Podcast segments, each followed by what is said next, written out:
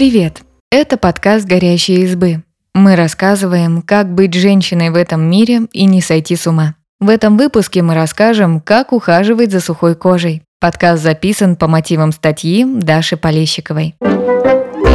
Сухая кожа часто шелушится, чешется и склонна к раздражениям. Зимой ее нужно защищать от мороза, ветра и слишком сухого воздуха в помещении, летом от обезвоживания и солнечных ожогов. Вместе с косметологом Юлией Вайловой разбираемся, как построить уход за сухой кожей, чтобы она оставалась свежей, гладкой и сияющей в любое время года.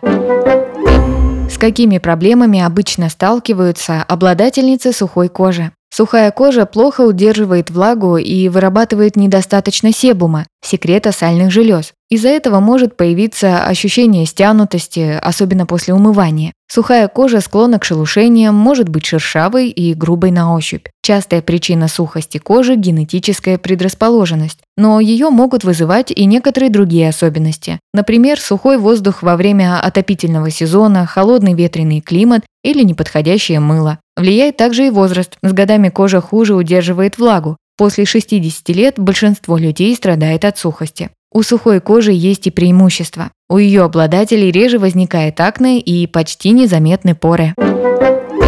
Как ухаживать за сухой кожей? Небольшое исследование ученых из США и Кореи, проведенное в 2019 году, показало, что ежедневный уход значительно улучшает состояние сухой кожи. Результат виден уже через две недели регулярного использования грамотно подобранных средств.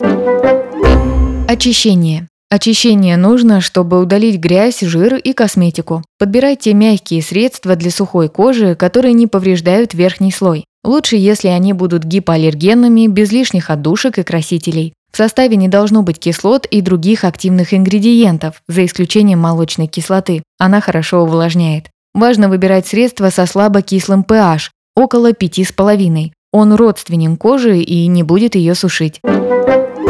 Тонизирование. Тоник удаляет остатки косметики и очищающих средств, выравнивает кислотно-щелочной баланс кожи и готовит ее к дальнейшему уходу. Этот этап ухода не обязателен, его можно пропустить. К тому же большинство тоников содержат спирт, который сушит кожу. Но можно использовать специальные тоники для дополнительного увлажнения. В этом случае дерматологи рекомендуют выбирать средства без спирта, но с увлажняющими компонентами – глицерином, экстрактом огурца, алоэ или гиалуроновой кислотой. Гиалуроновая кислота удерживает влагу в коже и делает ее более гладкой.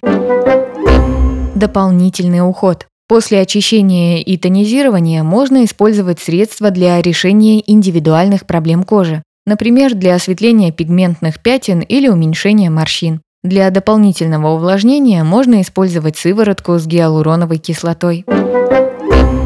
Спасибо, что послушали этот выпуск. Подписывайтесь на наш подкаст, пишите в комментариях о своих впечатлениях и делитесь ссылкой с друзьями. Пока!